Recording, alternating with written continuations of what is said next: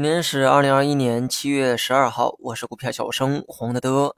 上周五收盘之后啊，市场呢迎来了一个大利好，也就是全面降准。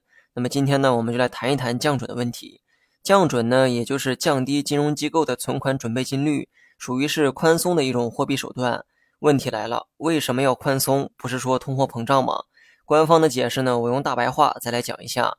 领导认为呢，下半年啊，企业复苏呢会放缓。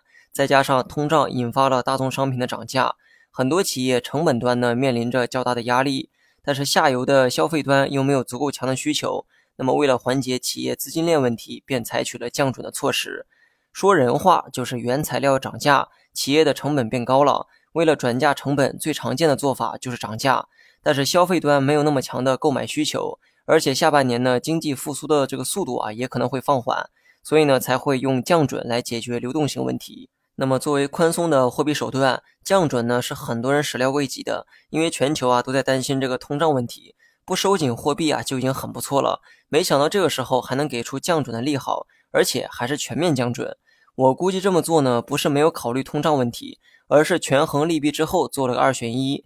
消息出来之前，反映通胀的 CPI、PPI 数据提前呢被公布，由于猪肉价格的下跌，CPI 开始出现了下滑。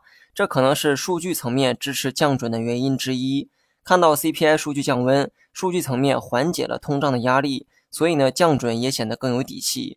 这一次降准呢，预计释放长期资金一万亿。也有人好奇啊，降准主要会利好哪些板块？我先说清楚哈，利好哪些板块呢？是可以预判的，但这些板块涨不涨就不是我能决定的了。首先呢，降准利好金融股，比如说银行。这个呢很好理解哈，交给央妈的钱少了，自己手里的钱呢自然就变多了，多出的钱也就可以放贷了。降准呢也利好周期股，虽然我认为顺周期的这个优势啊是越来越小了，但消息本身呢确实利好该行业。想一想，为何之前的大宗商品啊会涨价，不就是因为货币泛滥吗？降准呢对股市绝对是一个利好，而且呢是实质性的。我现在就担心啊，管理层又出来重新解读一遍这个政策。比如说什么让大家理性投资，降准不是大水漫灌等等等等。如果是这样，结果你懂的。至于大盘呢，就先观察六十线的支撑，不排除呢明天有挣扎向下的动作。但是不破六十线的话，日线走势啊还是可以期待一下的。周线的这个头部压力虽然没有化解，但是降准的确是意料之外的大利好。所以啊，没破六十线的情况下，日线呢还没有必要悲观。好了，以上是全部内容，下期同一时间再见。Mm-hmm.